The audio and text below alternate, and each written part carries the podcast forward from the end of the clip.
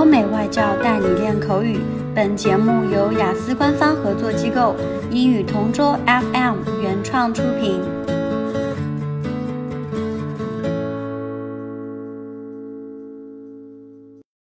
This is English Partner Topic Answers recording.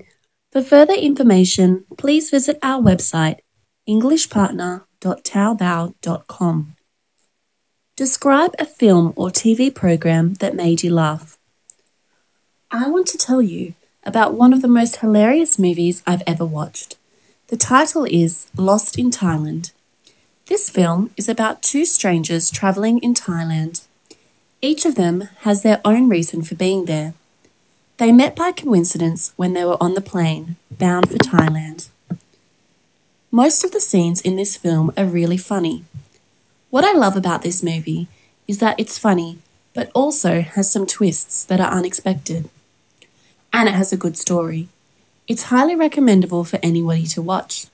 It has some action, a lot of comedy, and adventure. I think it's a great movie to watch, and the best thing about it is that it's for anybody, no matter what age. It's highly recommendable. There are a lot of funny scenes in the film, but I specifically find the scene with the educated scientist and the naive businessman really hilarious. In the end, they become travelling partners and they help each other along the way. I watched the film last December. I went to the cinema with my younger sister. I think she was even more fascinated by the movie than I was. I was a bit embarrassed each time she shrieked with laughter at the cinema. I think this movie became one of her all time favourites. She kept talking about it even two weeks later. It was even annoying sometimes. The way she tells the story makes me smile because she exaggerates a bit, but maybe that's the way she saw it.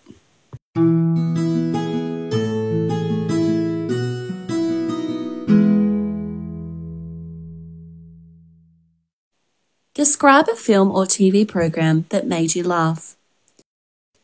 I would like to talk about the movie Johnny English. It's another Rowan Atkinson movie, and it's always very funny. In this movie, he seems as if he's a bit too stupid to be an agent, and to me, it's a little childish. I think this is what people like about it. It's not serious. Johnny English is just the opposite of the James Bond character, serious about his job. On the other hand, it's a comedy movie and not something that should be thought of seriously. Part of the attraction could be because it's not such a serious film. If I had to choose on which part is the most hilarious, I think it would be the start of the movie, the time when he was in a Tibetan monastery. The actor is famous for being Mr. Bean, who is a funny guy that knows how to have fun. If I had to compare the two, I would say Johnny English is a lot better. I think this movie is for people who easily laugh. As for me, this is my cup of tea. I have seen a lot of spy movies and have enjoyed most of them. This spy movie is a little different because it's funny as well, which is why I enjoy Johnny English. This adds some spice to the movie a bit. I really like spy movie toys. I went to see this movie with my niece, who is really fond of Mr. Bean. She had a lot of fun watching, and I was happy just watching her. That added up to my happiness. OK，今天的口语话题就到这里啦。 如果你有什么想听的话题，可以在音频下面给我们留言。如果你想要获取更多关于雅思学习的内容，可以关注我们的微信公众号“英语同桌”。我们下期再见。